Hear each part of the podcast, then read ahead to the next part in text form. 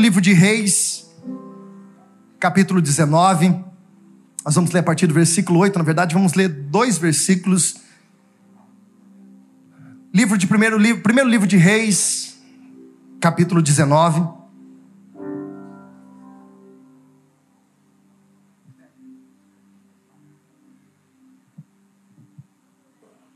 Primeiro livro de Reis, capítulo 19, a partir do versículo 8.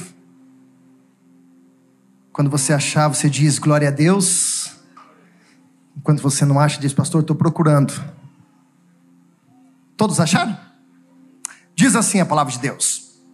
E levantou-se, pois, e comeu e bebeu, e com a força daquela comida caminhou 40 dias e 40 noites até o Horebe o monte de Deus. E ali entrou numa caverna e passou ali noite. E eis que a palavra do Senhor veio a ele e disse: Que fazes aqui, Elias? Fecha os seus olhos, curva a tua cabeça, e você pode fazer a oração mais simples, mas eu peço que você ore o Espírito Santo falar contigo nessa noite tão especial. Pai bendito, nós te agradecemos pela rica oportunidade que temos Somos privilegiados, ó Deus, porque temos a oportunidade de ouvir a tua palavra. Até agora, Deus, foi nós que entregamos ao Senhor através da nossa adoração, através da nossa obediência, mas privilegiados somos nós, ó Deus, que nesse exato momento recebemos do Senhor, ó Deus, o poder pela tua palavra.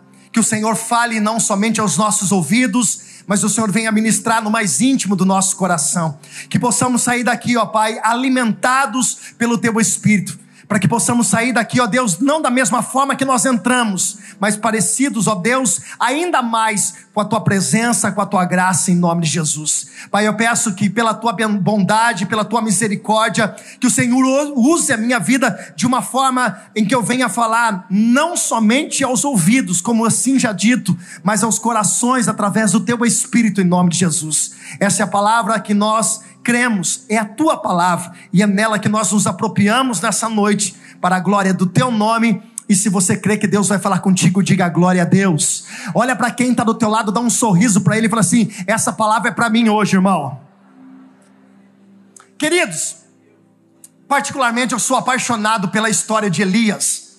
Elias foi um, foi um dos profetas mais ousados da palavra de Deus. Você sabe o contexto da história? Elias é o homem que diz: Olha, sobre a minha palavra não chove mais em Israel, sobre a minha palavra não cai uma gota do céu. E a Bíblia vai dizer que o Senhor sustenta essa palavra.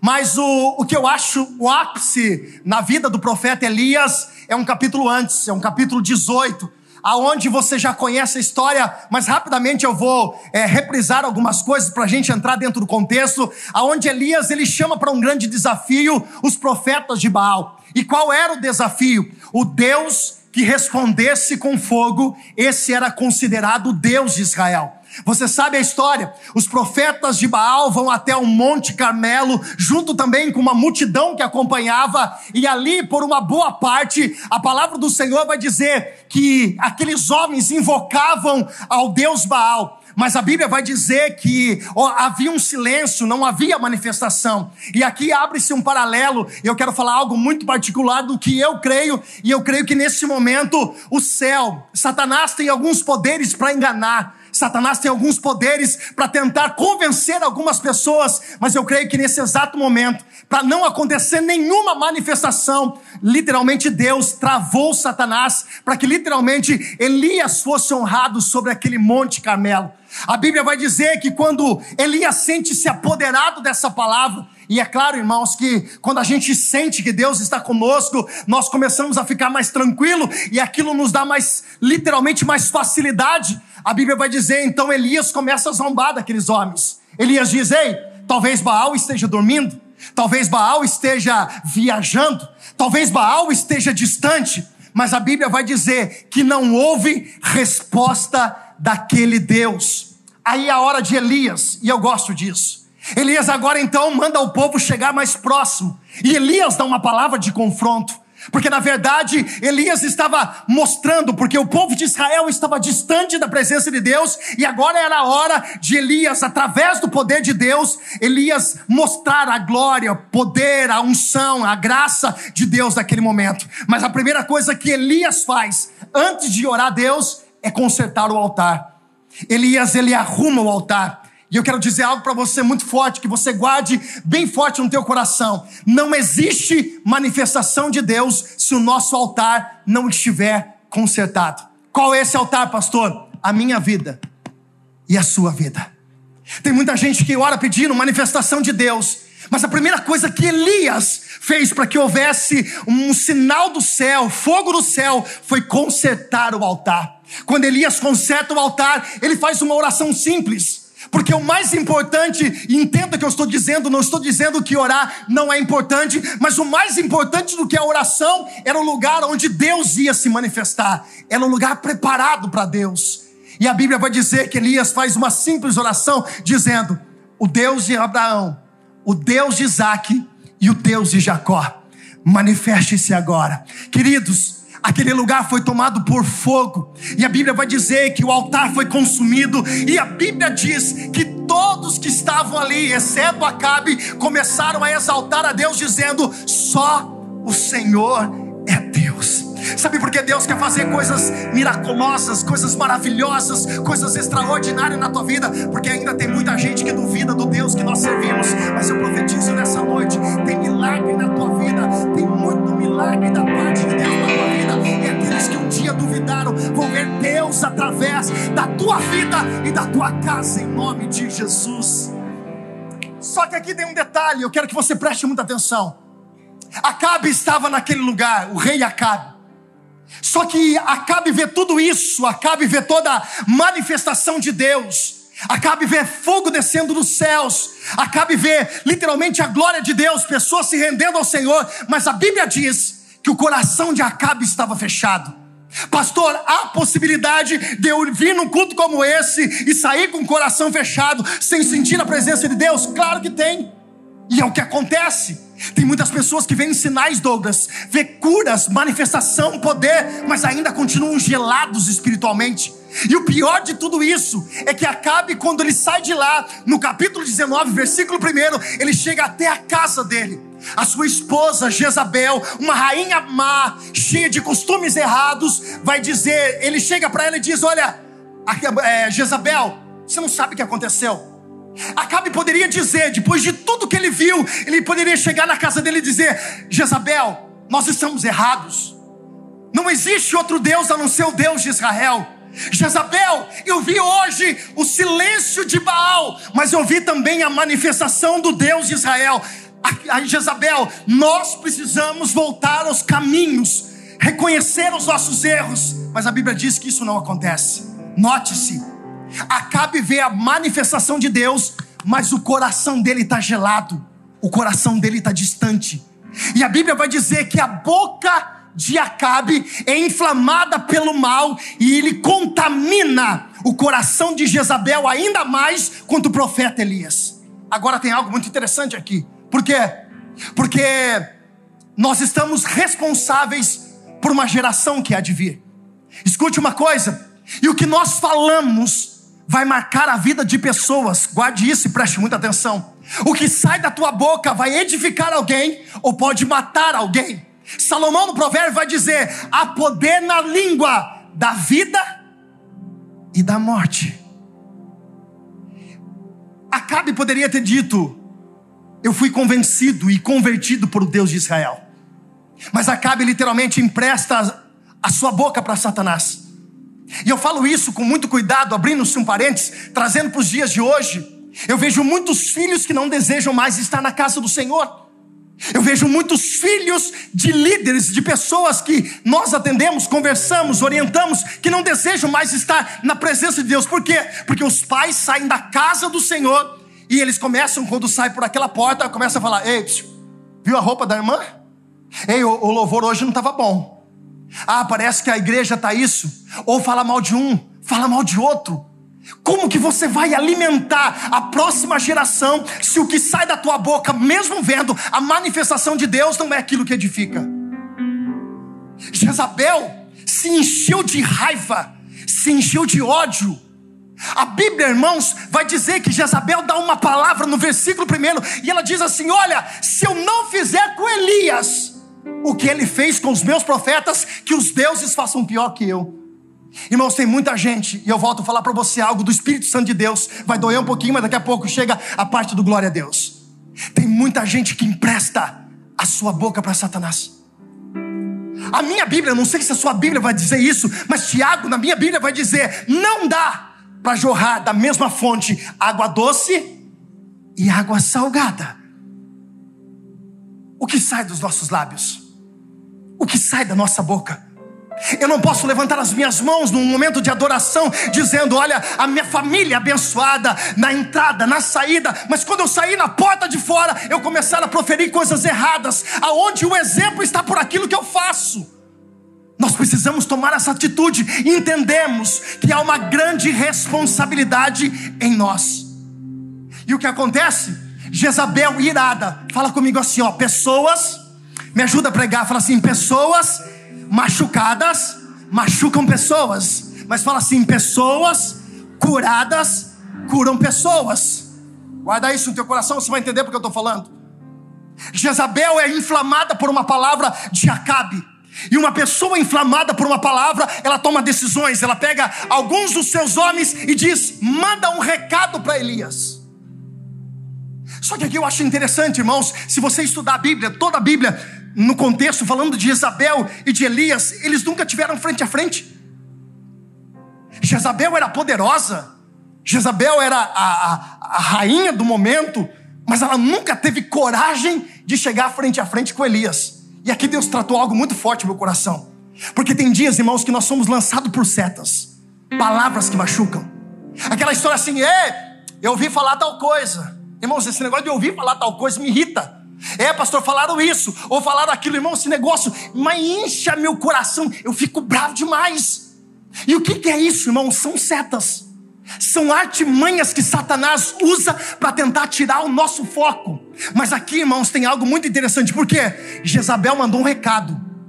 Mas João, Jezabel não teve coragem de chegar na cara de Elias e dizer: Eu vou acabar com você. E aqui o Espírito de Deus tratou algo muito forte no meu coração, Lucas. O que? Jezabel, por mais que ela fosse poderosa, ela respeitava a autoridade espiritual que estava na vida do profeta Elias. Sabe por que o diabo manda dardos contra a tua vida? Sabe por que de vez em quando aparecem algumas palavras para tentar te derrubar? Porque no mundo espiritual você é revestido por um sangue, e o sangue é o sangue do Cordeiro. E lá no mundo espiritual tem um recado: eles reconhecem a autoridade e o poder do Espírito Santo de Deus que está sobre a tua vida. Oh! O que é lindo é que essa palavra, quando ela chega até Elias, versículo 3, nós não lemos, depois você lê na tua casa. Elias ouve essa palavra dizendo que ele ia morrer. Preste atenção. Elias é o homem que orou desceu fogo dos céus. Ele é o homem que orou e disse: Sobre a minha palavra não chove mais Israel. Mas uma palavra, pum, acertou o coração de Elias. A palavra foi tão potente no coração de Elias, e eu falo aqui claramente: tem pessoas que estão aqui, tem pessoas que estão nos assistindo que pararam por causa de palavras. A sua vida parou no dia que alguém falou algo para você. A sua vida parou num acontecimento, no momento de um calor, de uma discussão, de uma situação. Pessoas pararam, pessoas são feridas, e muito mais do que uma agressão física, palavras doem, machucam. E a Bíblia vai dizer que Elias ouviu, mas ele construiu na mente dele o que ia acontecer com ele. Ele construiu. Ele disse: Olha, amanhã eu vou estar morrendo. E quando aquela palavra entrou no coração de Elias, olha para cá e preste muita atenção que eu vou falar para você. Elias começou a morrer junto com aquela palavra. E eu te provo. Pastor, está na Bíblia isso? Está claramente na Bíblia isso. A Bíblia vai dizer que quando o mensageiro de Jezabel chegou, Elias ouviu aquela palavra, Elias então começou a tomar algumas atitudes de quem está morrendo, mesmo vivo. Pastor, como assim? Tem gente que morreu vivo. Vivo, a pessoa está viva, mas está morta, não tem mais sonho, não tem mais projeto. Ah, o que aconteceu, aconteceu. Se der, deu. Se aconteceu desse jeito, não tem problema. Ah, não tem problema isso. É, vai assim, é a história do deixa a vida me levar. Ah, qualquer coisa tá bom, irmãos, não é nada disso. Você tem que entender, para tua vida, você só deve aceitar aquilo que vem da parte do Senhor para tua vida. O que o diabo tem preparado para tentar travar os planos de Deus não tem poder sobre a tua vida. Só que Elias aceitou a palavra. E a Bíblia vai dizer então que Elias começou a fugir do propósito dele. Sabe quando você percebe que uma pessoa está morrendo? Quando ela começa a fugir do seu propósito, ela começa a se esconder, ela começa a achar desculpa para algumas coisas, literalmente, palavras que venham confortar para ela. Não é assim mesmo, não, não, mas acontece com todo mundo, e, e, e o questionamento aqui é muito interessante porque quando Elias recebe essa palavra, ele começa a morrer de dentro para fora. E aqui tem uns sinais que provam que Elias estava literalmente desistindo do propósito dele. Primeiro, a Bíblia vai dizer que tinha um moço que andava do lado dele. Todo profeta era acompanhado por um aprendiz de profeta. E sabe o que é interessante nisso? É que esse aprendiz de profeta era alguém que se inspirava no profeta Elias. Só que quando Elias está machucado por causa de uma palavra, por causa de um acontecimento, Elias vai entrar na entrada da, do deserto de Berseba e ele diz para aquele jovem que andava com ele: fica aqui. E quando você começa a permitir que palavras te machuquem, ou você começa a viver não mais aquilo que Deus tem, mas você começa a viver aquilo que você está imaginando, você para de sonhar, você para de, de ter projetos, você para de buscar e você começa a deixar coisas importantes no meio do caminho. Pessoas me machucaram, pastor, então agora a minha amizade é eu e minha família, mais ninguém, irmãos. É claro que você não deve ficar abrindo a tua casa para ninguém. Mas da mesma forma que pessoas machucaram você, pessoas também são usadas por Deus para curar a tua vida. O que você não pode é fechar no mundo e achar que ninguém mais presta, que as coisas não acontecem, que ninguém é mais confiável. Escute uma coisa, irmãos: não deixe coisas importantes no seu caminho. Tem muitas pessoas que estão tá aqui, que começaram a deixar no caminho, não somente pessoas, mas começaram a deixar sonhos, projetos, já não tem mais perspectiva de vida nenhuma, tanto faz como tanto fez, é um dia após o outro. Jesus trouxe você aqui hoje para te confrontar e dizer: não é só isso que você está vivendo, Deus tem muito mais para fazer na sua vida.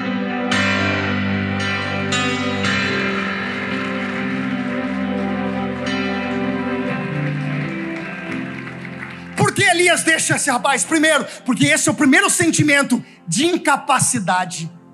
Eu sou incapaz. Olha para quem está do teu lado, me ajuda a pregar em nome de Jesus. Fala assim: pare de desvalorizar.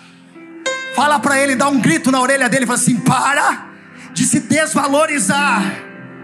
Fala para ele assim: você é lavado, remido pelo sangue do Cordeiro. Dá um grito na orelha dele e diga assim: ó, você foi comprado por um alto preço. Tem alguém comigo nessa palavra? Levanta a sua mão e dá um glória a Deus. Olha para cá. Elias se sente incapaz de cuidar de pessoas. Elias se sente capaz de prover na vida das pessoas. Então ele diz: é melhor. E aqui está um processo, e a gente está falando muito nesses dias sobre ansiedade, conversamos isso numa, na mesa hoje: ansiedade, depressão o isolamento, é querer se esconder no seu próprio mundo. Mas Jesus trouxe pessoas aqui hoje para meter o pé nessa cama, abrir a janela desse quarto espiritual e trazer luz para a tua vida. Jesus tem muito mais para fazer para você. Você não é somente o que você está vivendo, Deus tem muito mais para a sua vida.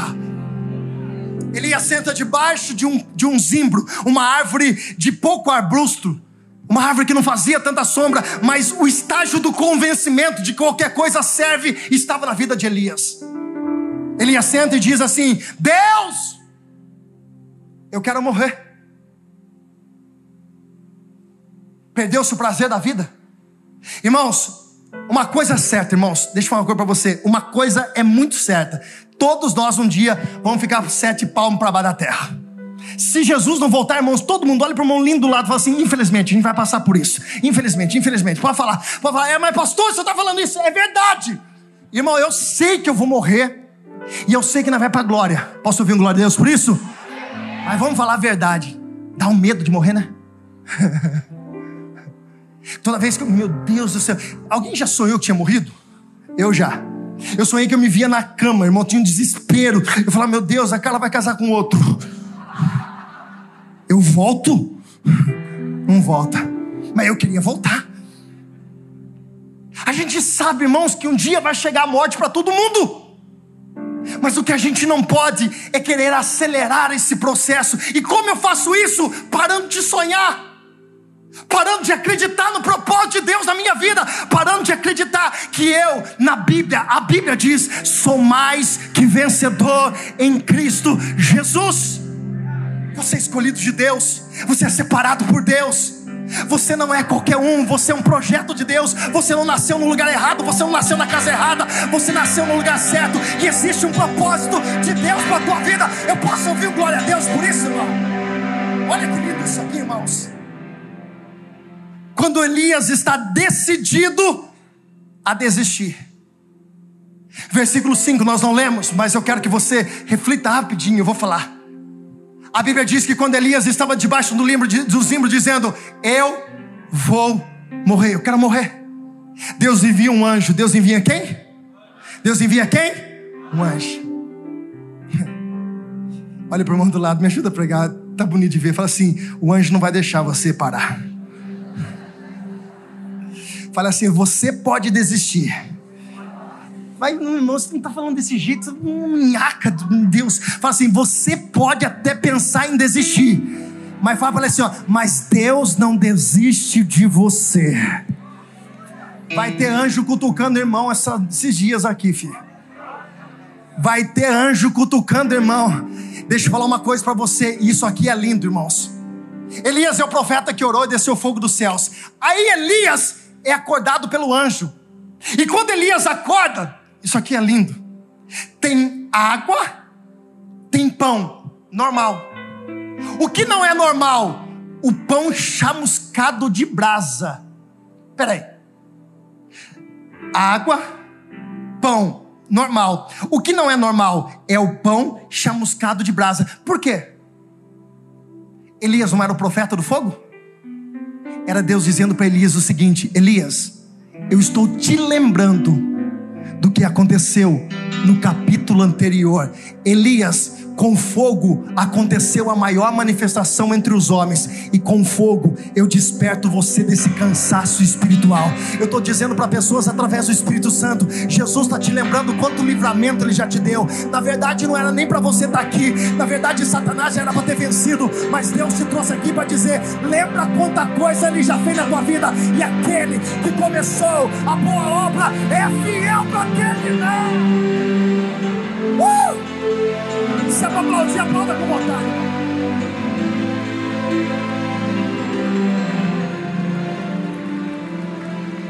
Elias comeu, bebeu, e sabe o que aconteceu?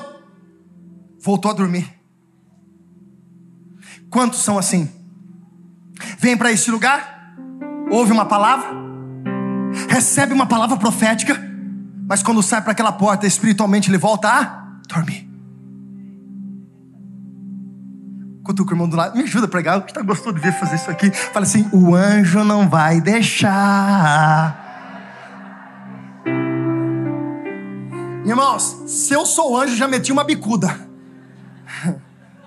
Ainda bem, irmãos, a gente já falou assim: se eu fosse Deus, ainda bem que a gente não é irmão. Imagina o caos que ia estar o mundo se a gente fosse Deus.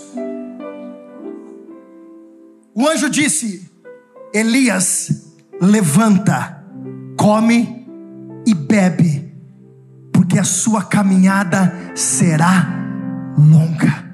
Sabe o que Deus falou para mim? Ele não vai ficar pagando garçom no deserto para você, não, irmão. Tá na hora de você levantar desse, debaixo desse pé de zimbro, continuar a tua caminhada, voltar a sonhar, voltar a projetar, porque coisas maiores ainda virão sobre a tua vida. Eu vou falar para você de novo: Deus não vai ficar pagando garçom no deserto para você, não. Levanta, continua a tua caminhada. A tua história não parou debaixo de alguma coisa, nem por aquilo que aconteceu. Jesus está dizendo: há uma nova história sobre a tua vida. Comeu, bebeu e caminhou. Pode usar a teologia que você quiser, pode falar que tinha no caminho dos 40 dias, tinha pé de fruta, tinha água de coco, pode falar o que quiser. Eu acredito no que está escrito aqui. Com aquela comida, ele comeu, bebeu e andou por 40 dias e 40 noites. E a Bíblia diz que ele chegou no Erebe, no Oreb, monte de Deus. Levanta a tua mão direita e fala assim: Eu vou chegar em nome de Jesus. Aqui tem um detalhe. Preste atenção. Elias chegou no monte. 40 dias e 40 noites andando, a Bíblia vai dizer que ele entrou dentro de uma caverna. E aqui é lindo. Elias está quietinho de novo. Note-se, irmãos, Elias está no processo de Deus. Elias está num trabalhar de Deus. Porque para Deus te colocar no lugar que Ele deseja, primeiro Ele precisa trabalhar no teu caráter, Ele precisa trabalhar na tua vida, Ele precisa passar algumas coisas à sua volta para você entender e compreender e ser literalmente preparado para viver o extraordinário de Deus. Não tem como Deus colocar uma bênção tão grande na tua vida, com uma promessa que Ele tem para a tua vida, se você não estiver preparado. Então, lutas, dificuldades que nós passamos, não é para nossa morte, tem um propósito maior: nos preparar. E aqui, Elias, agora, quando ele chega, ele entra para dentro da caverna. Aí Deus dá uma palavra para Elias, você leu junto comigo. Elias, o que fazes aqui? Eu vou te explicar. Só o Roberto, é o Beto que está aí? É o Beto. Só o Roberto pode dizer para mim o seguinte: Pastor César, o que você faz aqui? Porque eu e ele estamos no mesmo ambiente. Qualquer um aí de baixo vai dizer assim para mim: Pastor César, o que fazes aí? Porque você está aí, eu estou aqui. Eu e o Roberto estamos no mesmo ambiente, no mesmo espaço. Então o Roberto pode dizer para mim, Pastor César, o que fazes aqui? Elias estava onde agora? Dentro de uma caverna. Aí Deus olha para Elias e diz assim: Elias, o que fazes aqui?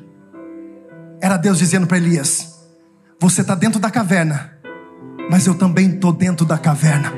Agora escute, preste muita atenção que eu vou falar para você. Era Deus dizendo para Elias: Elias, eu estou com você nessa caverna. Só que tem um detalhe aqui. Não há um diálogo, uma conversa prolongada entre Deus e Elias, porque na caverna Deus fala, não tem diálogo. Deus fala com a gente na caverna, mas não há um diálogo. E aí Elias vai querer argumentar algumas coisas dentro da caverna. E Elias diz: Olha, Senhor, eu estou aqui, mas eu fui zeloso pela tua obra. Oi? Você conhece irmão que gosta da carteirada nos outros? Sabe com quem você está falando?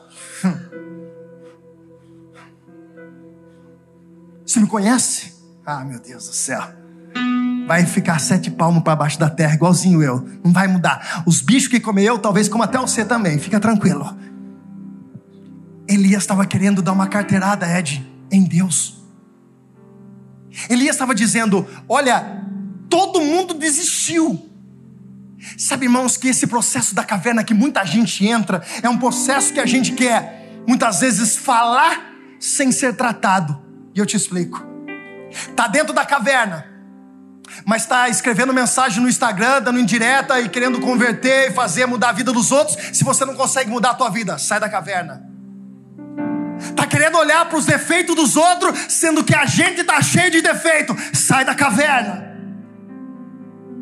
Daqui a pouco chega a parte do glória a Deus.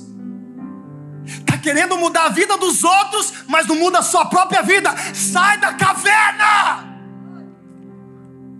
Elias, o que você está fazendo aqui? Se aí eu tacava um miserável, mas não sou eu. Tem muita gente que se esconde dentro da caverna e acha: deixa eu aqui, tá bom demais aqui.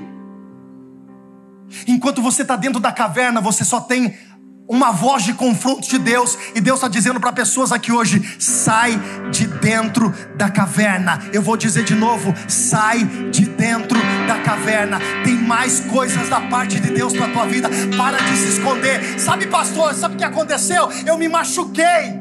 Então deixa Deus curar a tua vida. Não, pastor, eu me decepcionei com a igreja. Deixa Deus tratar da sua vida. Até quando você vai ficar escondido dentro da caverna e ainda querendo dar lição de moral nos outros? Comece em você. Eu vou dizer algo vai doer, mas é verdade. Às vezes a gente quer mudar os outros. Legal, bacana. Mas primeiro tem que a gente mudar. A mudança que eu quero nos outros começa em mim.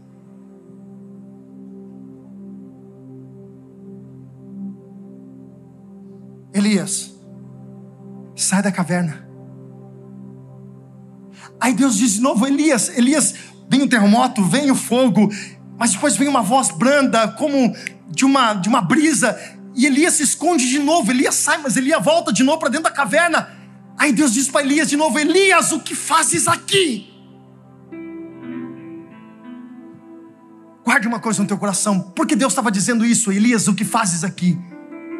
Quando um estrangeiro, ele chegava numa outra cidade, era de hábito alguém perguntar para esse estrangeiro, dizendo a ele: rapaz ou mulher, o que você fazes aqui? Ele estava dizendo o seguinte: você não é dessa cidade, o que você está fazendo aqui? Porque Deus estava dizendo para Elias: o que fazes aqui? Era Deus dizendo para Elias: Elias, o teu lugar não é a caverna. Porque Deus pergunta de novo para Elias: Elias, o que fazes aqui? É porque a primeira resposta de Elias foi igual à segunda. E Deus, quando pergunta a mesma, mesma coisa duas vezes, Ele quer que você mude a resposta.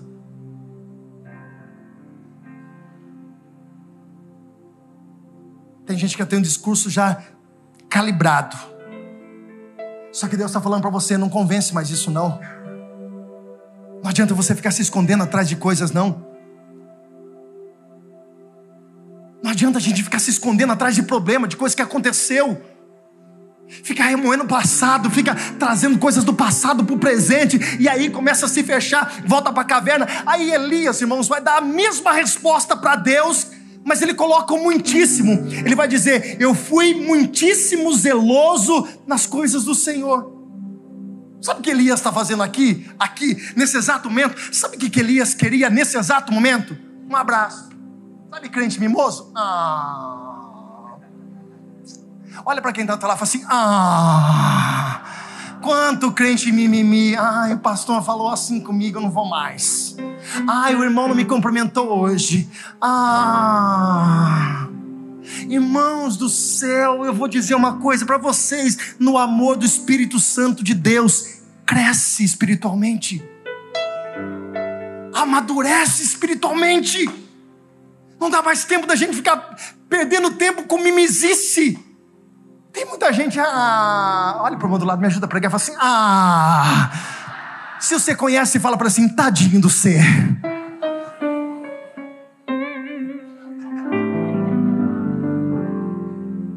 Não, sabe o que, que é? Eu estou machucado.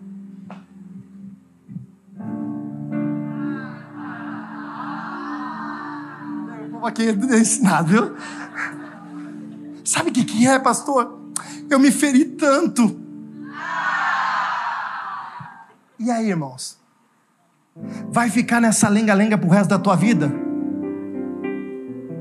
Tá na hora da gente começar a comer feijoada espiritual e sair do leitinho. Tá na hora da gente amadurecer da gente crescer, e eu quero liberar essa palavra profética sobre a tua vida. Há um crescimento espiritual para a tua vida, há um crescimento espiritual para a tua vida, em nome do Senhor Jesus. Aí, irmãos, eu estou terminando. Ah, seus falsos, tá louco ir embora. Aí Deus vai dar, irmãos, se Jesus se Jesus estivesse pregando fisicamente nesse, poucas igrejas receberiam ele, Douglas. Por quê? Jesus ia dar no meio. Jesus ia dar. Quem jogou bola sabe o que eu estou falando? Sabe zagueirão de várzea? Na canela. É só bicuda na canela. Não tinha mais outra história, não. Irmãos, era porrada. Aí olha que Deus diz para Elias. Elias está dentro da caverna. Elias recebe uma palavra de Deus no versículo 15, Deus diz para Elias: Elias, volta pelo teu caminho. que Deus disse volta pelo teu caminho? Porque o caminho da desistência não é o caminho de Deus, é o teu caminho, é você que escolhe desistir. Quando você joga algo que Deus confiou nas tuas mãos para o alto, não é propósito de Deus, é vontade sua. Aí Deus disse: Elias, volta pelo teu caminho. Quantos lembram que Elias deixou uma pessoa no caminho? Levanta a mão e diga glória a Deus. Levanta a tua mão e diga eu estava prestando atenção. Glória a Deus por isso. Aí sabe o que Deus faz? Elias se deixou uma pessoa no caminho, beleza, então eu vou aumentar a responsabilidade. Agora você deixou um, eu vou colocar três no seu caminho. Era Deus dizendo: Elias, eu vou te curar. E eu vou profetizar, mas nem que você não queira, irmão, vai acontecer na tua vida. Deus vai aumentar a tua responsabilidade espiritual. Deus vai colocar pessoas no teu caminho. Deus vai colocar pessoas, e até mesmo pessoa até problemática, irmão. Vai até dando um pouquinho de dor de cabeça, mas vai valer a pena. Mas eu profetizo na tua vida, vai aumentar a responsabilidade espiritual sobre a tua vida. Igreja cresce. Eu encerro. Aí Deus diz outra palavra para Elias. Elias, você falou que só você não se curvou, só você não se curvou. Ele ia só para dar um recado para você: tem sete mil que não se dobraram diante de Baal. Porque a gente tem mania de achar que a gente é a última bolacha do pacote, a última Coca-Cola do deserto. Olha para o irmão do lado e fala assim: Eu também estou junto com você nessa batalha, irmão. Escute, irmãos, Deus estava dizendo: Elias, tem sete mil que não se dobraram, que o céu entende que são ungidos, e tem sete mil que o inferno reconhece a autoridade de Deus, e nós somos esses separados pelo Senhor. Se você é ungido por Deus, separado por Deus, levanta a tua mão e em nome de Jesus dá um glória a Deus nesse lugar, irmão. Se coloca de pé. Escute isso. Olha a palavra Preste muita atenção, irmãos. Aqui está o segredo da mensagem de tudo que você ouviu. Preste muita atenção. Deus diz para Elias: Elias, unge, unge Eliseu no seu lugar. Eu vou falar uma coisa para você, irmão, só para você entender o quanto é difícil isso. Só para você guardar uma coisa no teu coração. O quanto é difícil. Elias estava tendo uma palavra, Elias estava ainda no auge do seu ministério. Aí Deus olha para Elias e diz assim: Elias, você vai ungir alguém no seu lugar. Você vai dar sequência a isso. E Deus disse: Você vai ungir mais dois reis, mas o foco é Eliseu. Deus estava dizendo: Eliseu vai dar continuidade o que você fez, Elias. E aqui vem uma pergunta para nós. Tem uma geração que vem atrás de nós. Tem jovens, tem adolescentes, tem crianças Acabamos de apresentar uma criança agora há pouco. Se dependesse só de você, eu não estou dizendo do irmão do lado, de você. Se dependesse só de você, como que essa geração futura chegaria? Qual o exemplo que você está dando para ela? Se dependesse de você, da sua vida com Deus, da sua intimidade com Deus, como que a geração futura estaria? Bem ou mal? Não responda. Você entendeu porque Elias começou a receber umas pancadas de Deus? Porque Elias tomou umas pancadas, umas porradas de Deus, confronto, sai da caverna, quer se esconder, quer fazer isso, quer fazer aquilo, e Deus tratando nele, Deus tratando nele, Deus tratando nele. Por quê? Porque Elias estava proibido de parar. Você já não parou para pensar, irmãos, que Satanás está investindo demais na geração futura? Nessa geração já está difícil, irmãos, de verdade, joga real, está difícil. Imagina a geração futura. Só que essa geração futura, irmãos, somos nós numa corrida de bastão, somos nós que vamos passar o bastão para elas. O que, que nós estamos deixando como legado? Você que é pai, você que é mãe, o que os seus filhos olham para você é exemplo para eles seguirem? Dói, irmão, mas eu preciso falar, eu estou falando pelo Espírito Santo. Aí se chegam na casa de vocês, vocês brigam com Deus, com Deus. Não tem mais nada comigo, a responsabilidade é só de eu falar. Eu preciso chamar essa minha responsabilidade. Eu preciso ser exemplo. Eu preciso fazer diferente. Eu preciso entender que se eu parar, se eu desistir, se eu não andar, se eu não deixar Deus tratar, a geração que está vindo atrás de mim está sendo comprometida. Elias, você vai ungir Eliseu. E isso aqui mostra para mim o que é evangelho. Que não é só em nós. Ah, irmãos, que besteira isso. Achar que é só na gente. É uma questão de nós deixarmos legado. É muito mais importante o legado do que uma herança. Porque a herança você deixa para a pessoa, o legado você deixa na pessoa. E o que nós estamos deixando para essa geração? Será que você pode olhar para aqueles que estão perto de você, que uma geração dizendo assim: ó, pode olhar para a minha vida, porque eu tô que nem o apóstolo Paulo, tô cheio de moral. Ser de meus imitadores, porque eu sou de Cristo. Tem uma responsabilidade. Você não pode desistir, você não pode parar. Eu ouvi uma vez uma história, eu achei muito interessante. Cabe dentro dessa mensagem, me veio agora. Um pai disse para o filho: Olha, filho, toma cuidado por onde você anda. Olha, filho, toma cuidado na onde você pisa. Olha, filho, toma cuidado com isso, toma cuidado com aquilo. E o filho pequenininho respondeu o pai dizendo: Pai, na verdade, quem tem que tomar cuidado maior é o Senhor. E ele perguntou: Por quê? Porque ele disse para o pai: Eu só vou pisar aonde o Senhor pisar.